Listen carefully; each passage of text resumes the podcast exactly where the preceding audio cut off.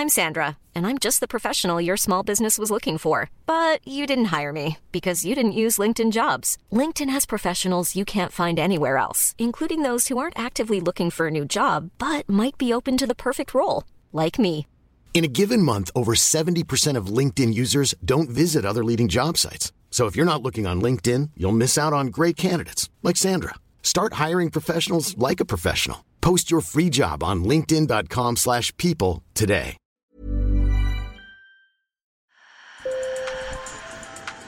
Bonjour. Hello. Hola. Marhaba bikoum. Sur le fil, Le podcast d'actu de l'AFP.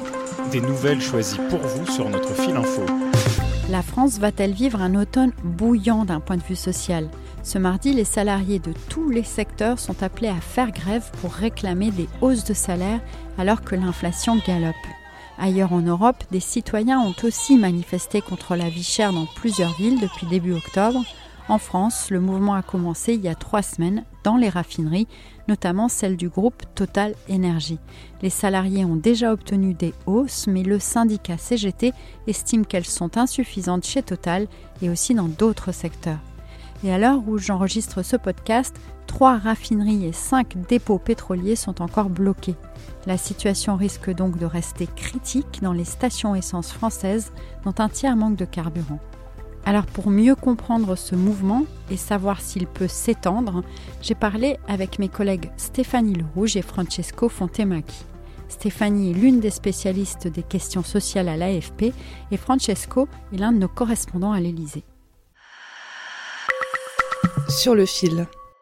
Il faut libérer les dépôts de carburant, libérer les raffineries qui sont bloquées, utiliser les moyens de la réquisition et faire en sorte que, comme dans toute démocratie, la voix de la majorité l'emporte sur la voix de la minorité. Vous venez de l'entendre, le ministre de l'économie Bruno Le Maire n'a pas mâché ses mots lundi. Le gouvernement a donc ordonné pour la deuxième fois des réquisitions, forçant des grévistes à laisser partir des camions pour alimenter les stations-service. Et toute la question sera de savoir si le gouvernement aura le soutien de l'opinion, ou si la grogne manifestée dans les raffineries pourrait être plus large, comme le croient les syndicats qui ont appelé à la grève de ce mardi. Voilà ce que Stéphanie et Francesco m'ont répondu. Il y a des raisons objectives en ce moment pour que euh, le- le- les conflits sociaux se multiplient. Il y a d'abord la question de l'inflation, puisqu'on sait que les hausses de salaire qui ont pu être obtenues dans les entreprises sont très en deçà euh, de cette inflation qui était à près de, de 6% en septembre. Il y a la question de la réforme des retraites qui euh, donc est attendue pour, euh, pour la fin de l'année. Enfin, il y a un, élément qui a, servi un peu de détonateur, c'est la question des réquisitions, puisque là, les syndicats ont l'impression qu'on atteint un droit fondamental qui est celui de faire grève. Il y a un climat de- de- d'inquiétude, de, colère, de- de- d'interrogation. Euh, donc le climat social est tendu. Je trouve qu'il ne faut pas bloquer le pays. Ça, je, je suis en colère quand les gens bloquent le pays, oui. Je trouve qu'il faut négocier. Je comprends que les, les personnes veulent des augmentations de salaire. Il faut augmenter, mais mais, euh, mais il ne faut pas bloquer le pays. Il faut redistribuer euh, les bénéfices et Total devrait un petit peu euh, regarder la situation qui est difficile pour tout le monde, donc redistribuer et- pour que ça cesse, quoi, parce que là, euh, on n'en peut plus, quoi. Tout, le monde, euh, tout le monde paye. Alors Francesco, on vient de l'entendre, certains accusent les grévistes, mais d'autres se rangent de leur côté, car Total a fait beaucoup de bénéfices et ils estiment qu'il doit davantage les redistribuer, avec une hausse de salaire de 10% et non de 7% comme déjà accordé. Est-ce que toute cette colère pourrait se retourner contre le gouvernement qui serait accusé peut-être d'avoir trop tardé à agir, soit pour mettre fin à la grève, soit pour faire pression sur Total Ce qui est sûr, c'est que pour l'instant, euh, il y a le sentiment que le gouvernement n'a pas bien géré cette crise, que le président ne cache pas. euh, que euh, eh ben, il y, a- eu des cafouillages. Il y a eu des cafouillages pourquoi? D'une part, euh, par manque d'anticipation, probablement. Euh, les mesures qu'a pris le gouvernement initialement, débloquer des stocks stratégiques de carburant pour les acheminer à la pompe et essayer d'alléger euh, le, le- blocage, ont été quasiment insensibles pour les gens qui n'ont pas absolument pas vu d'amélioration. Ensuite, plusieurs fois, il a pêché par optimisme. Tu as écrit qu'au sein du gouvernement, certains ne peuvent s'empêcher de penser aux Gilets jaunes. Alors, on va écouter une des figures du mouvement, Jérôme Rodriguez, lors d'une manif le 29 septembre. Ce matin au réveil, euh, j'ai un petit problème de maths qui s'est posé à moi. Je me suis posé la question avec euh, plus de 2 milliards 500 millions d'euros, combien ça faisait de cols roulés et de pulls à pouvoir s'acheter et de doudounes. Ça, c'est les dividendes que les actionnaires de Total vont recevoir.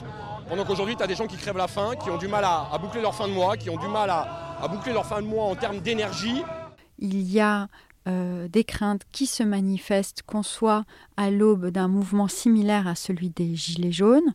Stéphanie, quels sont les points communs avec ce mouvement?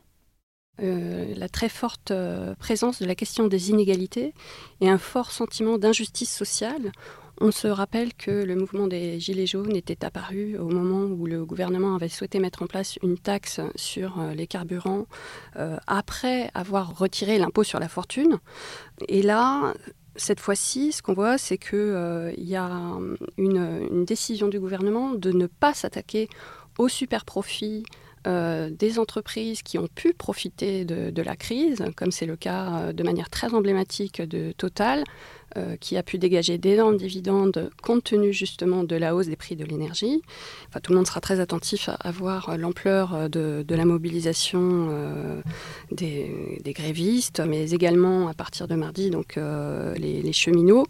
les cheminots peuvent espérer faire pression sur le gouvernement alors que les vacances scolaires arrivent vendredi et que donc il y aura beaucoup d'inquiétudes concernant la possibilité de, prendre les trains. Il y a aussi quand même une dimension interne au syndicat. Il y a des enjeux internes à la CGT, puisque euh, la CGT euh, va connaître en, mars un congrès où euh, son secrétaire général, Philippe Martinez, va quitter ses fonctions. la CGT est une organisation qui est assez divisée, avec des fortes oppositions venant de certaines fédérations, précisément comme la fédération chimie qui chapeaute ce, mouvement de grève dans les raffineries. Donc certains pensent effectivement que la, CGT Chimie a voulu marquer des points en vue du congrès de mars. Il y a aussi des enjeux liés aux élections professionnelles qui ont lieu euh, dans les entreprises euh, à la fin de l'année et dans la fonction publique surtout, avec là peut-être pour euh, les syndicats la volonté de se démarquer les uns des autres ce qui est sûr, c'est qu'il euh, n'y a pas de grève presse-bouton, c'est-à-dire que ce n'est pas parce qu'une centrale syndicale ou même une fédération euh, va dire euh, il faut se mobiliser, il faut se mettre en grève, que le mouvement va prendre et, et perdurer. Sur le fil revient demain. Merci de nous avoir écoutés et n'oubliez pas de vous abonner si vous aimez notre podcast. À très bientôt.